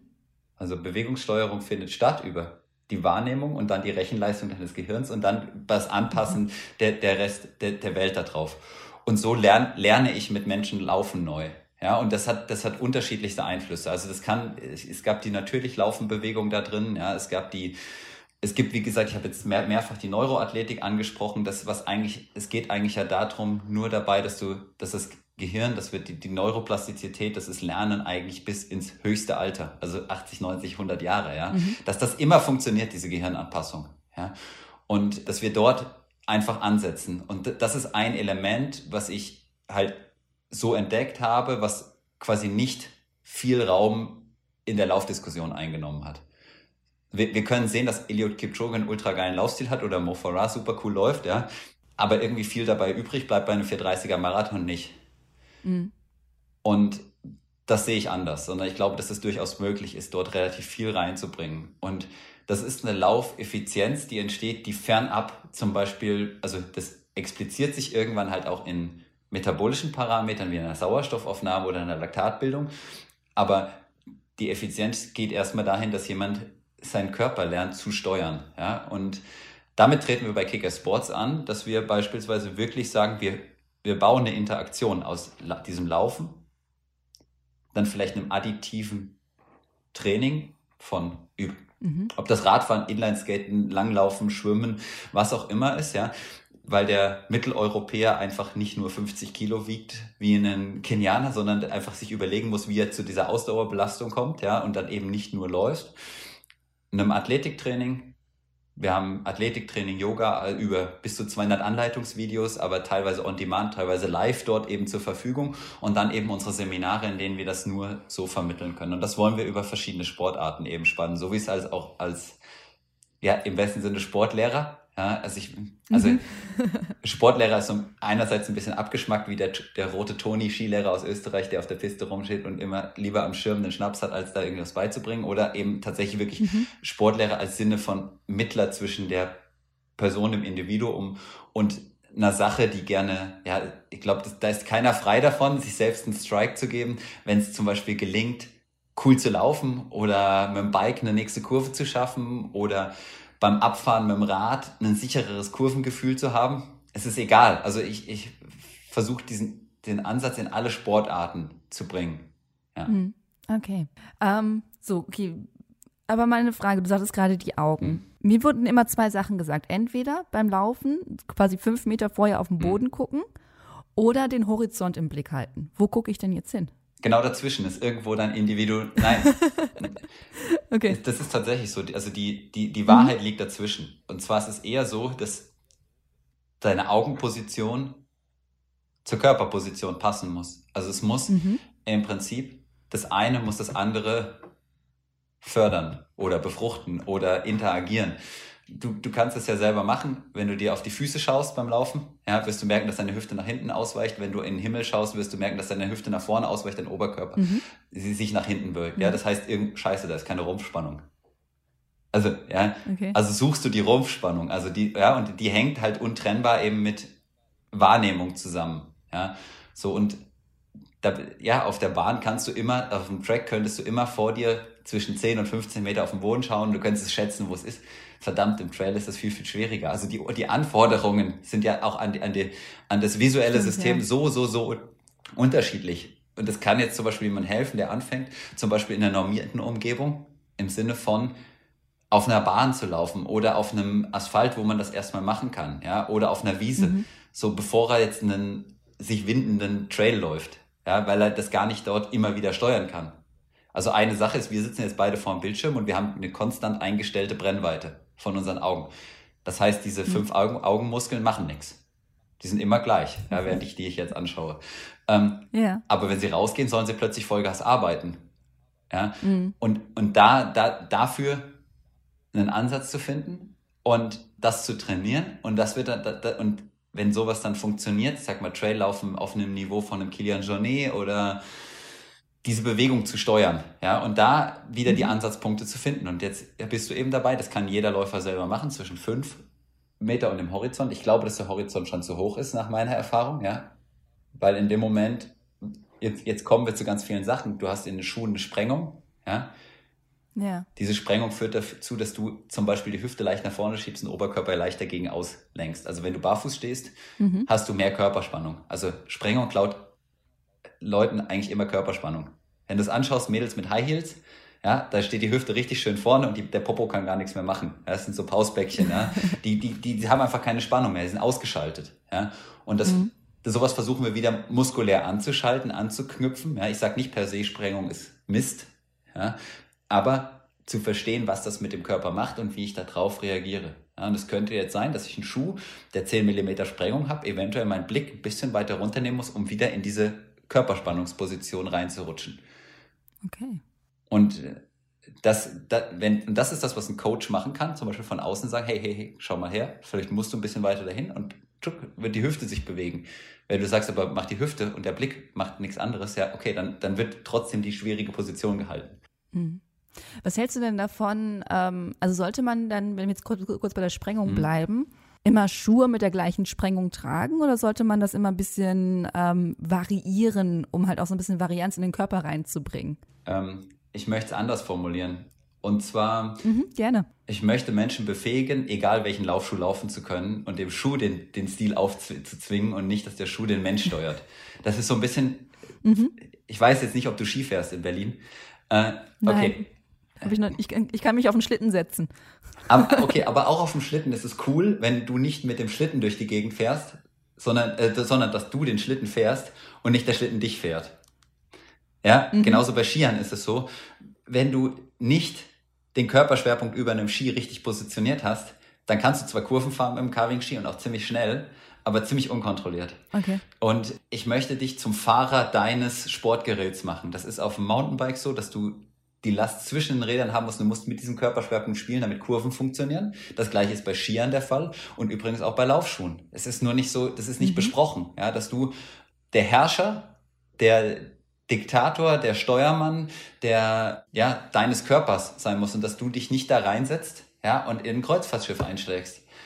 Ja, weil so ein Dampfer, der nimmt Fahrt auf und der steuert in eine Richtung, aber es ist halt blöd, wenn der dich halt irgendwo hinsteuert, wo du gar nicht hin möchtest. Also im Sinne von, dass er Körperspannung vermeidet oder sowas. Und das ist eigentlich viel, viel wichtiger. Und zu den Schuhen, ja, natürlich ist es sinnvoll, mit mehreren Paar Schuhen zu agieren und nicht immer das gleiche Modell von der gleichen Marke. Aber es ist nicht so, dass es da jetzt das eine Modell gibt, was sinnvoll ist. Mhm, okay. Gut, dann ähm, lass uns mal so ein bisschen weiter durch den Körper gehen. Ja. Nochmal so ein paar andere Sachen. Arme, Armhaltung. Ja. Hat ja auch viel mit Lauftechnik zu tun. Wie halte ich meine Arme richtig? Ja. Auch dort, das geht auch um Fahren wieder. Mhm. Ja, klar. Also ich, ich mache es vor, du hast die, also das beginnt mit der Schulterposition. Das heißt, die, die, im Prinzip, wenn du jetzt am Schreibtisch sitzt, bist du verleitet, dass die, die Schultern so leicht nach vorne sacken. Genau. So. Ja, ja gehst du so in Katzenbuckel. Genau. Mhm. Aus diesem Katzenbuckel versuchen wir natürlich jemanden rauszuholen, ja, dass du in deine wirkliche Gestalt kommst. Ja, und, die, und, und daraus entwickelt sich dann gewisse Prämissen, ja, die eine Armhaltung nach sich ziehen.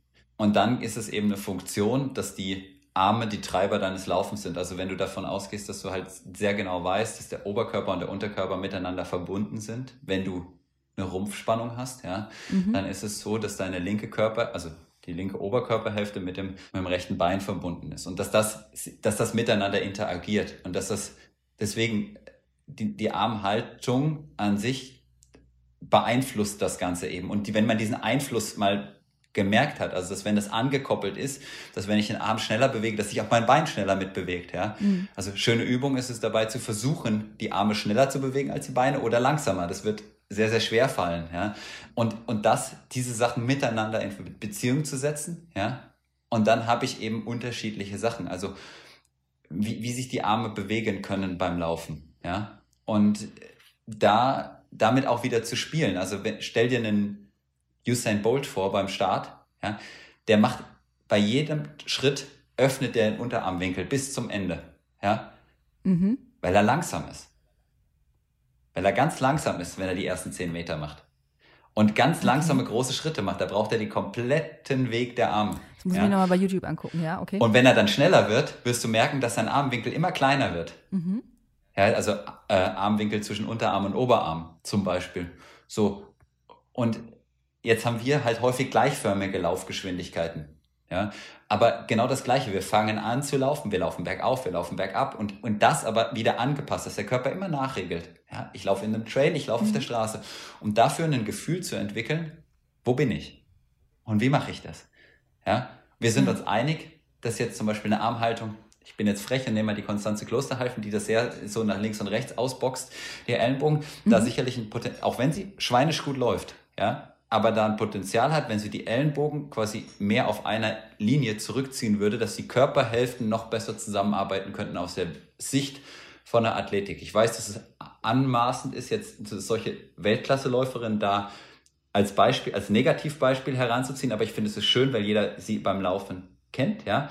Und auf der anderen Seite mhm. schaut dir mal einen Mo Farah an oder einen Eliud Kipchoge, die das schön nach, also den Ellenbogen im Prinzip zurückführen, ja, wirklich zurückführen und nach vorne den, den entlassen sozusagen und dieses Spiel davon, ja, die beherrschen das Spiel, dieses, ähm, dieses Anpassen ihres Laufstils auf die Geschwindigkeit. Mhm. Ja. Wo stecke ich denn mehr Kraft rein? In der Vorwärtsbewegung oder in der Rückwärtsbewegung des Ellbogens? In der Rückwärtsbewegung. Ja. Obwohl man ja eigentlich denken würde, so hole ich mehr Schwung, wenn ich den nach vorwärts bewege, ne? Ja, ja, ja. Also das, das gehört dann eben dazu, dass man sich mhm. nach und nach beim Laufen kennenlernt, ja, also wie, wie, wie man mhm. dort unterwegs ist. Und interessant ist es jetzt, wenn du dich da reindenkst, also dass dein rechter Ellenbogen deinen linken Fuß steuert, in dem Moment, in dem er zurückgeht, ja. Stimmt, holt man die Kraft. Nee, ne? ist dein Fuß ja. auf dem Boden. Also, in, ja, also, in, in, in ja, dem Moment ist, so. ist dein Fuß auf dem Boden und du willst diese Diagonale angespannt haben, ja. Und mhm. ähm, in dem Moment, in dem der Ellenbogen von hinten wieder nach vorne geht, ist dein Fuß in der Luft. So, und jetzt ist es so, du willst Spannung auf dem Boden und willst Entspannung in der Luft haben. Das heißt, die Entspannung muss auch eben dann in der Vorwärtsbewegung kommen. Ja. Ja, ja ich gehe das gerade im Kopf durch. Wie du gerade siehst, das ist immer so dieses, aha, ja, ja, genau. Ja. Es, es ist auch eine okay. Sache, die, die man sich über Zeit aneignen muss, um da, aber ich finde es mega cool, sich damit auseinanderzusetzen. Und das ist tatsächlich Sportart unabhängig. Also das, das, das gleiche Modell, was ich dir jetzt erzähle, kannst du ja auf Schwimmen bauen. Kannst du aufs, also sich in, in, in, eine, in einen Dialog mit deinem Körper und der gewählten Sportart zu treten. Ja? Und die damit zu einer anderen Qualität zu führen. Und die Grundmerkmale, also dass du nicht mit der Ferse beispielsweise auftrittst und dass du eine Körperspannung brauchst und dass du, die sind ähnlich, ja. Auch, auch Schwimmen geht ohne Körperspannung nicht, ja. Und dort gibt es aber auch Mechanismen, die zusammen funktionieren, ja. Und dass eine Kopfposition die Wasserlage maßgeblich beeinflusst, ja. Genau das gleiche ist jetzt beim Fahrrad, ja. Wenn du nicht zentral über deinem Fahrrad bist, wird das Fahrrad in der Kurve schlechter zu steuern sein, wenn du die Last aus dem Vorderrad rausnimmst. Mhm das sind ganz, ganz klare Prinzipien, die immer wieder in diesem Sport auftreten und, und die aber genau so in einem Gespräch immer wieder rausgenommen werden. Und da entsteht, und das finde ich cool, weil du das Sporttreiben aus einer Beliebigkeit enthebst, ja. die nicht nur an Leistung gekoppelt ist. Und das ist vielleicht auch ein Empfinden, je mehr ich gearbeitet habe, umso weniger habe ich mich in diesem Leistungsschmelztiegel bewegt. Umso mehr musste ich irgendwo andere Elemente für mich finden, die für mich Sinn ergeben haben. Ich kann mich nicht mit meinen Profis mhm. messen. Ich kann, ja, geht einfach nicht von meiner Zeit. Aber was ich kann, ist an meinen Sachen arbeiten. Und das Coole ist, auch wenn ich nur zwei oder dreimal pro Woche laufe, wenn ich mich mit der Technik beschäftige, die bleibt im Gegensatz zu meiner Ausdauer, wenn ich drei Wochen nicht laufe. Die ist schnell weg. Ja, ja, ja aber das, das heißt, du schaffst eine neue mhm. Sinndimension in deinem Laufen, indem du dich damit beschäftigst, die noch dazu verdammt gesund ist und deine Birne mit ja. reinnimmt. Also eigentlich cool. Also ja. Und das ist fände ich eigentlich super, wenn sich zwei, zwei Hobbyläufer demnächst also irgendwo, jetzt nehmen wir, laufen wir an der Spree entlang und äh, schauen so am anderen links, rechts mal hoch und runter und sagen, hey, deine Hüfte könnte ein bisschen weiter vorne sein, dann äh, ist dein Fußaufsatz cooler oder so. Ja, das, das versuchen wir ja mit diesem Podcast äh, zu erreichen. Deswegen müssen wir noch ein bisschen, wir haben noch ein bisschen Körper vor uns. Okay, wir haben jetzt die Arme, Handposition ist auch wichtig. Wie halte ich meine Hände? Du, ich glaube, also ich, wenn ich ganz ehrlich bin, ich glaube, das muss jemand erfahren, ja, und dass du diese einzelnen Sachen nacheinander ja. abarbeitest, aber du kannst jetzt quasi keine Blaupause, können wir jetzt hier nur sauschwer schaffen, sondern es ist eher so, dass der, okay. also, dass du, dass du das aufbauen musst, ja, also wir können das natürlich, mhm. Ja, ich, nimm, nimm nochmal den Usain Bolt, wenn du über die Handposition sprechen möchtest. Die variiert sich ganz schön krass über die 100 Meter, die er läuft. Ja. Ja. Und das hat auch wieder Verbindungen, was, wie diese Hand sich bewegt. Ja? Also wenn der ganz langsam ist, ja, ist auch die Hand quasi dort bewegt sich anders oder öffnet sich sogar mit, ja, und am Ende wird die Hand geschlossen sein, ja, so eine ganz, ganz lockere Handposition, ja, Daumen auf Zeigefinger oder sowas, ja. So und auch da zu lernen, wie diese Klaviatur zu spielen ist, davon als Läufer macht dich erst zu einem kompletten Läufer. Ja, und mhm. eine coole Sache ist, wenn du einem Spielsportler zuschaust, einem Handballer, einem Fußballer, wie auch immer, die müssen das komplett automatisiert haben. Ja. Mhm. Und wir beim Laufen können das mal explizit haben und dann wieder automatisieren. Ja. Aber interessant ist, dass die, die es eigentlich für sich beanspruchen, laufen zu können, häufig sehr, sehr schlecht machen, im Gegensatz zu denen, die gar nicht für sich beanspruchen, gute Läufer zu sein. Mhm. Ja. Ja, ja, aber es gibt ja trotzdem so ein paar generelle Tipps, die man geben kann. Also es gibt ja schon Sachen, die jetzt nicht so gut sind. Zum Beispiel mit der geschlossenen Faust, mit der angespannten Faust laufen, mhm. weil dadurch verspanne ich ja jetzt wieder bis in den Nacken rein. genau. Ich, oder? Also darauf wollte ich ja nicht so ein bisschen hinaus. Ja, also ga, ganz klar. Ja, das, das, das sind aber so, so Basics, dass ich glaube, dass sich die, wenn du anfängst, dich zum Beispiel über dieses, diese einfache Übung, die ich am Anfang gesagt habe, diesem Gehen mhm. und ja, Gehen und Last wegnehmen von der Ferse beispielsweise, die Sachen ziehen sich schon nach, dass du zum Beispiel, du kannst, du, du musst locker lassen, um einen leisen Fußaufsatz zu haben. Du kannst es nicht mit, sonst wird es ein Peng. Ja? Ja, das ja. heißt, je, jeder, der das macht, wird zwischen Spannung und Entspannung wechseln. Mhm. So, und damit hast du schon mal ein ganz wichtiges Prinzip von, von der Lauferei, ja, dass du da entscheiden musst, wann spanne ich an, wann spanne ich nicht an, wann, wann lässt der Körper, also dieses Erleben, daraus ziehen sich viele Sachen nach, ja, anstatt zu sagen, hey, lass den Fuß locker. Mhm. Ja, das, das ist ja so ein typisches Schulding, ja, schau da hin und dann geht's, ja, schwierig. ja. Okay. Nee, nee, ich verstehe, was du, was, ja. was du sagst. Also im Endeffekt müssen wir wirklich, was du gesagt hast, dieses Barfußlaufen. Ja ich sage jetzt mal trainieren, in Anführungszeichen, oder da mehr ein Bewusstsein schaffen. Ja. Und dann automatisch kommt alles andere danach? Sehe ich schon so, ja. Und dass du, mhm. mh, hm, geh mal weg von Training, sondern mehr zu erleben und spielen. Das, das ja, sind okay. coolere, ja. coolere äh, Sachen dabei, ja. Mhm. Also ich glaube, es würde jedem Läufer gut tun, seinen Lauf barfuß zu beginnen und dann in die Schuhe rein, so dass er quasi sein, sein Wahrnehmungssystem zu einem Maximum bringt ja? Und wenn man jetzt mhm. weitergeht, eben über die Neuroathletik, man könnte jetzt eben noch dazu sagen, dass du zum Beispiel alles, was hier so Halswirbelsäule und Blick, also die, die würden jetzt eine Aktivation beispielsweise durch so Pencil-Push-Ups machen, ähm, wo du mit, also Augenliegestütze. Äh, ja, ah ja, ja, ja, habe ich schon gehört. Die mhm. Sachen, ich, ich bin mir sehr sicher, dass es in den nächsten drei bis fünf Jahren quasi noch zu einem ganz anderen Dimension kommen wird, dass die Neuroplastizität eine ganz große Rolle spielen wird, auch im Bewegungslernen. Und wir, wir stehen da, also Mhm. Ich würde sagen, dass da Deutschland fünf Jahre locker den USA hinterherläuft, ja, im, im Sport, im Leistungssport, ja, und bis sich sowas im Breitensport dann durchsetzt wieder, ähm, wird eine Weile dauern. Ja gut, dann bitte nochmal zehn Jahre, ja. Ja, wäre aber cool, wenn da einfach Sachen reinkommen, die, die einfach dann auch gesünder, also die, die, ja, zum Beispiel orthopädische Probleme kriegst du damit in den Griff. Und ja. Mhm. Und dann, dann hast du halt eben diese Diskussion über Laufen, über cooles Laufen, über leichtes Laufen und Wahrnehmung. Wo, wo komme ich hin? Welche Sachen habe ich? Ja? Und, und das ist absolut, und das ist mir ganz wichtig, nicht Profis vorbehalten, sondern das ist eine Sache, das kann meine Mama machen, das kann auch meine Oma theoretisch, ja. Also die, die, die Sachen mhm. dafür ein Bewusstsein entwickeln, ganz leichte, also Informationen neu zu verarbeiten und für sich damit das anders zu erleben. Ja. Mhm. Und was hältst du denn dann von äh, Barfußschuhen? Also wenn du sagst, von wegen, wir können viel übers Barfußlaufen lernen, eben mit dem Bewusstsein. Und was ist, wenn ich jetzt, ja, der Trend ist ja eigentlich schon so ein bisschen abgeflacht wieder. Da war ja vor ein paar Jahren, war ja, ah, alle Barfußschuhe, Barfußschuhe. Was sagst du denn dazu? Also ich sehe einen Barfußschuh mehr als einen Schutz für den Fuß. Mhm. Und dafür ist er, ist er ja zum Beispiel mega cool. Also wenn ich jetzt einen, so, einen, so einen Zehenschuh nehme oder wie ich vorhin gesagt habe, du willst die Wahrnehmung hochschrauben. So, und jetzt ist es so, dass wir eben auch schon bei Kickers Menschen haben, ja, die leben eben in Berlin, ja, und es ist schwierig, im Stadtpark morgens barfuß zu laufen, weil da Scherben spritzen, was auch immer rum. Ich wollte gerade sagen, nicht nur morgens, es ist immer gefährlich. Ja, also tatsächlich für die Füße einfach, ja.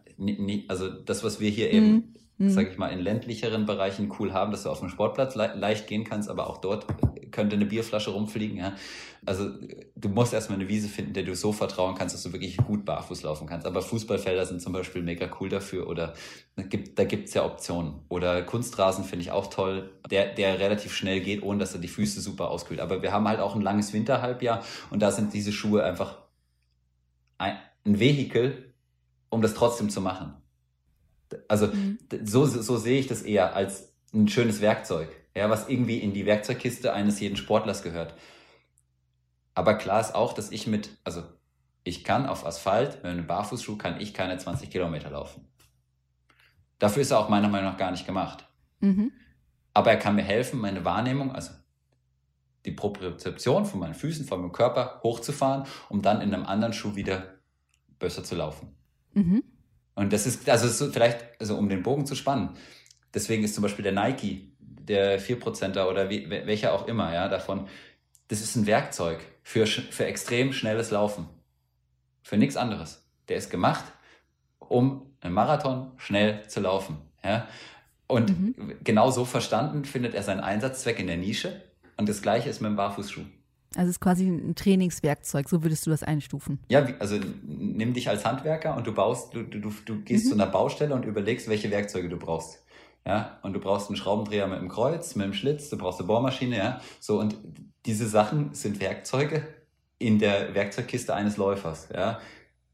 Und das sind eben Teile, die, die du dir da mit reinpacken solltest. Und da, dazu gehört eben eine gewisse Auswahl an Schuhen, ja, wo ich glaube, ein Mountainbiker wird nicht darüber streiten, dass wenn er irgendwo auf hartem Untergrund weniger Profiltiefe braucht, ja, aber dafür vielleicht mehr Stollen, um eine bessere Traktion zu haben und zum Beispiel in einem schlammigen Untergrund mehr Stollen, ja, und das, beim Laufen ist das ja noch so an der Oberfläche, was passiert, ja, dass du, klar, es gibt Trailschuhe ein bisschen jetzt, aber dass du eventuell darüber sprichst, ja, welche Sohle funktioniert jetzt auf wurzeligen, erdligen Untergrund gut, was funktioniert auf sandigem Untergrund gut, was funktioniert jetzt auf Asphalt, ja, und, und dafür, also mhm. darüber muss man mehr, mehr, streiten als über die Farbe des neuen Schuhs, ja. ja. Sind doch eher nur noch Neonfarben, Neon-Orange, Neon-Gelb, Neon-Grün. Ja. Ähm, okay, ich würde jetzt ganz gerne wissen, wir haben jetzt da ganz viel über dieses Bewusstsein mhm. gesprochen und ähm, ich kenne ja so ein bisschen unsere Community und da sind ja ganz viele, wie du gesagt hast, die halt so zwei, dreimal die Woche laufen. Ne, da sind meistens so zwei Standardläufe dabei und der Long Run. Wo könnte ich denn am besten deiner Meinung nach ähm, diese Bewusstseinsübungen einbauen und wann? Also grundsätzlich in jeden Lauf. Das macht, den, macht das mhm. Ganze nämlich interessanter. Ähm, und ich versuche ja quasi, also der Versuch geht dahin, oder nicht der Versuch, sondern das Vorhaben ist es, möglichst lange mit einer möglichst guten Qualität zu laufen.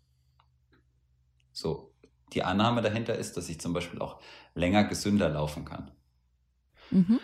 Ich glaube halt, wenn du gerade, wenn du alleine läufst, ist eine schön, schöne Option. Oder wenn du jetzt auf die Bahn gehst und du sagst zum Beispiel, du läufst Intervalle, ja, und du läufst mhm. 200er auf der Bahn, ja, und dann nimmst du dir vor, dafür die, die, die Technik hochzuhalten, ja, dann musst du ein Stück gehen, für die Pause zum Beispiel, und dann trabst du wieder an und nimmst, dann baust das wieder auf, deine Lauf, also deine Lauftechnik, ja, dass das wieder so, so funktioniert. In einem Grundlagenlauf könnte es tatsächlich einfach sein, ja, diese anfangen barfuß und dann in den Schuh steigen und den Laufstil da drin fortbestehen zu lassen. Das sind, sind jetzt so Sachen, die ich da mit, mit reinnehmen würde, ja. Und die Frage wäre, was ist, was ist der nächste Lauf? Also jetzt nehmen wir beispielsweise, du hast einen Long Run zwischen einer Stunde und 75 Minuten, ja, so. Und du hast einen, ähm, einen Lauf mit einer Tempovariation in der Ebene, also sage ich mal irgendwas zwischen 100, 200, 300, 400 Meter, ja, wo du vielleicht ein paar mhm. Intervalle einstreust. Was könnte noch sein? Berganläufe oder so. Ja, mhm. ähm, wäre wär jetzt so, so ein klassischer Aufbau, in dem man läuft dann 45 bis 60 Sekunden bergan und das wiederholt. Ja, und das sind halt einfach unterschiedliche Aufgaben. Also auch am Berg, ja, ist es so, dass du wieder die Variation deines Körperschwerpunkts dich nach vorne schiebt, wie du am Berg läufst. Und zum Beispiel, ob dich deine Arme da eintakten können. Wo, wo geht denn dein Blick hin beim Berg? Mhm. Geht der, geht der jetzt nach oben? Ein bisschen höher, ne? Oder? Was passiert denn, wenn der höher geht? Also ja, das, das, das, das zu erleben und da reinzukommen, ja. Genau, da sind wir wieder bei was ganz anderen Laufen und du musst nachregulieren, wie das dann eben funktioniert. Mhm. Ja, und das ist cool. Und, und so ist es quasi Inhalt jeder, jeder, jeder Laufübung. Ja, weil die Technik die Grundlage bildet dafür, dass dein Körper geschützt ist, dass zum Beispiel dann nicht der ja, Bewegungsapparat, also im Sinne von Knochen, Sehnen und Gelenke das auffangen, den Stoß, sondern deine Muskeln die Energie auffangen und aber auch wieder freigeben. Also dass es über Sehnen und Muskeln in die Ursprungsfunktion gegeben wird. würdest du denn empfehlen bei so einem klassischen Longrun? Also viele laufen ja auch einfach, damit der Kopf eben komplett frei ist und irgendwo hinschwabert. Würdest du dir irgendwie so einen Timer setzen, alle 500 Meter mal wieder ins Bewusstsein kommen? Oder würdest du auch mal sagen, okay, nur die ersten zwei Minuten und dann ist Free Flow? Ich glaube, das ist wie überall, wenn du Veränderung herbeiführen möchtest, musst du eine Zeit lang mhm. mehr Energie da reinbringen. Also mein, mein Credo wäre in dem Fall zum Beispiel den Long Run kürzer zu lassen für eine gewisse Zeit, bis man da reinkommt und dann quasi, wenn man merkt, man ist in der Lage, das zu machen, ja, dann eben den Long Run immer weiter wieder wachsen zu lassen. Also das heißt, Veränderung ist immer mit Krafteinsatz verbunden. Das geht nicht anders. Also deswegen tun sich Menschen damit auch so schwer, ja weil jetzt der Long Run dann halt statt 90 erstmal wieder 60 Minuten lang ist. Aber dann könnte ich ihn jede Woche wieder um fünf Minuten ausbauen oder gucken, wie sich mein, mein Körper dazu verhält. Und dann kann ich ihn wieder aufbauen. Oder was wir gerne machen, ist zum Beispiel nach 20, nach 40, nach 60 Minuten zum Beispiel dreimal 100 Meter einen Ablauf einzubauen. Also mit einer relativ hohen Laufgeschwindigkeit. Mhm. Sagen wir immer kein Sprint, aber dass du quasi deinen Laufstil verändern musst, um die Frequenz zu haben. Also, ja, und dann immer wieder zurückgehen und dann wieder ins normale Lauftempo reinzufinden. Dann fühlt sich auch wieder ein ruhiges Lauftempo von sechs Minuten zum Beispiel wie ganz anders an, wenn ich das zum Beispiel mache. Mhm. Und da ist eine Uhr vielleicht gar nicht unbedingt der beste Partner, sondern das Empfinden ist da vielleicht dann der, der bessere Partner und die Uhr zeichnet das Ganze einfach nur auf, was ich da treibe. Ja. Was hältst du denn? Ähm, du hast ja wirklich einen ganz anderen Ansatz, sage ich jetzt mal bisschen böse, ähm, von so ganz klassischen Lauftechnikübungen. Skippings, Heinies, Anfersen, etc. etc. Hm, wenn sie nach Funktion folgen, sind sie super. Wenn sie einem Selbstzweck folgen, dann ist es schwierig. Also nur um einen Anfersen zu machen oder einen Skipping, ja. Also dann, dann, dann frage ich immer, warum. Ja, also es ist genauso, wenn, mhm. wenn du, du kannst eine Leistungsdiagnostik machen, ohne sie zu brauchen, aber du kannst auch sehr viele gute Informationen daraus gewinnen es ist immer die Fragestellung, die dahinter steht. Und ähm, ich glaube, die Lauftechnikübungen, die haben ein ganz leidiges Dasein gehabt. Nämlich die haben eine wirklich tolle Funktion in der Leichtathletik. Ja? In einem Aufbau von ästhetischem Bewegen, in der Reaktivität im Körper und so weiter. Das haben die gehabt, ja. Und die wurden von den Läufern vergewaltigt. Wenn's, wenn man es hart nimmt. Die haben das einfach genommen und haben gesagt, okay, der macht das und jetzt mache ich das auch, aber die haben nicht gefragt, warum. Mhm. Ja. Und im Sinne von einer Laufschule. Also jetzt, du kannst dir überlegen, machst du Skippings oder wie, wie, wie schulst du dein Sprunggelenk eine Reaktivität? Ja, Seilspringen, alle möglichen Sachen, Einbeinsprünge und so weiter, können mega coole, auflockernde Elemente sein, die dein Laufen beflügeln, ja. Aber jetzt zum Beispiel, das, wenn du wieder ins Lernen reinschaust, bei uns hat viel mehr die Koordinationsleiter, die du aus dem Fußball kennst, zum Beispiel Einzug erhalten da rein, weil sie und auch aus einem ganz einfachen Grund. Und zwar dadurch, dass dort Felder sind, ja, hat der Athlet immer eine Rückmeldung, habe ich in das Feld reingetreten oder nicht. Ja, also er hat das Ziel reinzutreten, tritt mhm. aber vielleicht daneben, weil ich ihn irgendwie ablenke, ja, oder weil er einen Blick woanders hin haben soll, ja, und dann merkt er, oh Mist, ich bin jetzt, auch, auch wenn das nur eine Schnur ist, die auf dem Boden liegt, das spürst du ja durch die Fuß, äh, äh, äh auch durch eine Sohle, ja, ob du jetzt da irgendwo draufgetreten mhm. bist oder auf die Plastiklatte. Ähm, und die Rückmeldung ist, ich habe nicht präzise getreten, ja, aber in einem Skipping, den ich geradeaus einfach durchführe, ist scheißegal, wo ich hintrete, ist scheißegal, wo meine Hüfte ist, ist scheißegal, also Entschuldigung, dass ich das jetzt so drastisch sage, ja, mhm. aber hau raus, hau diese raus. Beliebigkeit ist das Problem daran, ja, und bei einem mhm. Leichtathlet, wo der, wo der Trainer daneben sitzt und permanent sagt, da will ich dich sehen, da will ich dich sehen. Oder schau hier auf dem iPad, da bist du gerade, ja, und ich soll aber so aussehen und versuch mal dahin zu arbeiten. Dann ist es eine mega geile Übung, ja. Und das ist halt, das ist genau das, in, in dem Moment, ich es beliebig habe, ist es Quatsch, in dem Moment, in dem ich es an der Sache für etwas mache, ja, ist es richtig cool. Also es ist immer, und dann sind wir wieder zwischen ich und der Sache. Und der Mittler, der Mittler ist der Trainer. Oder die Gruppe oder die, die Idee dahinter. Mhm.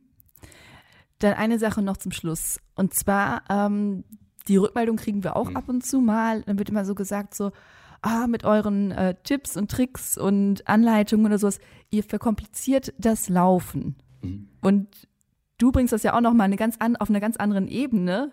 Äh, was würdest du dazu sagen? Oder was würdest du diesen Leuten sagen, die sagen, ey Philipp, ich will einfach nur laufen. Ich will nicht die ganze Zeit achten, wie mein Fuß auftritt und die ganze Zeit ja, bei mir sein. Mm. Dann hast du aber auch vielleicht andere Ansprüche an die Sache nicht. Also zum Beispiel ist es so, mhm. also wenn ich was beliebig gemacht habe, dann hat sich dahin bewegt, dass es irgendwann für mich auch beliebig war, ob ich es gemacht habe oder nicht. Wenn ich dem Ganzen mhm. quasi in meinem Ich eine entsprechende Repräsentanz gegeben habe, weil es mir wichtig ist, weil es etwas mit, mit mir, mit mir zu tun hat, ja, und dann habe ich dem eine Qualität gegeben, egal ob ich mich um den Inhalt davon gekümmert habe oder um die Technik, ja, und in dem Moment schaffe ich Relevanz da drin. Und es ist nicht so, dass ich jetzt das komplett umkrempeln möchte, ja, aber ich glaube, dass sich keiner dem entziehen kann, sich da besser zu fühlen. Oder ich weiß das sogar. Mhm. Es ist nicht nur, hat nicht nur mit Glauben zu tun, sondern du merkst es und es ist genauso, wenn du einen Lob bekommst, ja, dann, dann kannst du nichts dagegen tun, dass sich deine Mundwinkel Richtung Ohren bewegen, weil du, weil es sich ein bisschen gut anfühlt, wenn du einen Lob bekommst, wenn du einen positiven Strike bekommst und du bekommst den Strike von deinem Körper, indem der sich zeigt, okay, das fühlt sich viel, viel leichter an. Ja? Es können sich total dröge 6 Minuten 30 anfühlen, ja, oder sie können sich total leicht und fluffig beim Laufen anfühlen. Und da, das ist der Unterschied. Und wer, wer, wer das nicht möchte, der kann das auch für sich. Also es ist immer, wie, wie gesagt, was ich am Anfang gesagt habe, du kannst eine Tür aufstoßen und dort einen Raum eröffnen und derjenige kann sich diesem, diesem Raum habhaft werden oder kann es bleiben lassen. Mhm. Ja, es ist auch nicht schlimm, wenn das jemand macht oder sagt, ja. Aber ich finde ganz häufig, wenn ich klassischen Laufmedien oder so weiter folge, hey, dann kommt was übers IT-Band, dann kommt was über den Traktus, dann kommt was dazu, zu der Verletzung und so weiter. Und ich denke so, ja, richtig, dass das passieren kann, ja. Ähm, aber viele Sachen kommen eben davon, dass ich das in der Beliebigkeit habe. Mhm. Ja, und ähm, oder dass ich zum Beispiel mein, mein, das Zuhören in meinem Körper ausgeschaltet habe. Ja, weil ich genau wollte, Hals, Maul, Körper, ich, ich gehe nur dem Bedürfnis des Geistes nach und irgendwann schreit der Körper so laut, dass sein Geist wieder übertönt und dann kann ich wieder nicht mehr laufen. Mhm. So, und das Ziel ist es ja, das, das in Interaktion zu bringen. Und ich weiß, dass das mühsamer ist, aber es ist auch lohnender. Mhm. Und damit ist, also das ist, was, über was wir jetzt gesprochen haben, ist im Prinzip die Idee, die wir mit Kick-Ass verfolgen. Wir sind derzeit noch ein bisschen mehr in das Virtuelle ausgebremst wegen der Seuche, die kursiert. Aber wir hoffen drauf, dass wir eben da, wir haben die ersten Sachen dort gemacht. Wir dürfen nach wie vor im 1-1 schulen, aber das sind eben, das sind die Ansätze, mit denen wir unterwegs sein wollen. Und das ist mir ganz wichtig zu sagen, dass das nicht sich aufs Laufen beschränkt. Also deswegen mache ich auch immer wieder bewusst den Sprung da raus, weil ich der Meinung bin, dass sich diese Sachen doppeln. Auch im Leben, wenn du da reinschaust. Also das, das, mhm. ja, deswegen gibt es ja auch das, also das Laufen oder der Sport, der hat davon ganz viel. Ja, und wer sich da, also man kann sich bewegen, ohne sich zu bewegen. Ja, oder dass es mit dir was macht. Aber du bist, glaube ich, also du bist jetzt auch Läuferin, weil Laufen dich bewegt in deiner Seele. Mhm. Ja. ja. Und dann ist es cool, sich damit zu beschäftigen. Super. Vielen, vielen Dank, dass du uns mitgenommen hast in einen ganz anderen Ansatz, als ich gedacht habe. Ähm, Fand ich super spannend. Ähm, sind auf jeden Fall einige Impulse dabei und mal gucken, äh, wie ich meinen nächsten Lauf angehen werde. Ich probiere es ja immer gleich gerne aus, was mir so erzählt wird. Und ich lade dich hiermit zum Kickers Run Seminar bei uns ein, ähm, dass du einfach mitmachst und dann mal darüber urteilst. Sehr gerne. Also du bist hier bist hiermit zu uns eingeladen, wenn eins stattfindet, wenn wir wieder dürfen. Komm vorbei, schau es dir an und schau, ob ich das, was ich hier gelabert habe, einlöse. ich nehme dich beim Wort, ich nehme dich beim Wort. Ich bin sehr gespannt, ja. ähm, freue mich drauf und ja, dann sage ich, äh, ich wünsche dir alles Gute und dann bis bald, anscheinend. Ganz herzlichen Dank. Dank. Danke, dass du mich eingeladen hast. Tschüss, schönen Tag. Bis dann. Tschüss. Das war das Gespräch mit Trainer Philipp Seib zum Thema Lauftechnik. Wollt ihr weiterhin diesen Podcast jede Woche kostenlos hören? Dann unterstützt uns mit zwei Minuten eurer Zeit. Geht zu iTunes bzw. Apple Podcasts, hinterlasst fünf Sterne und eine nette Rezension. Damit ist uns massiv geholfen. Habt noch eine tolle Woche. Ich bin Eileen aus dem Team Achilles Running und keep on running. Bye.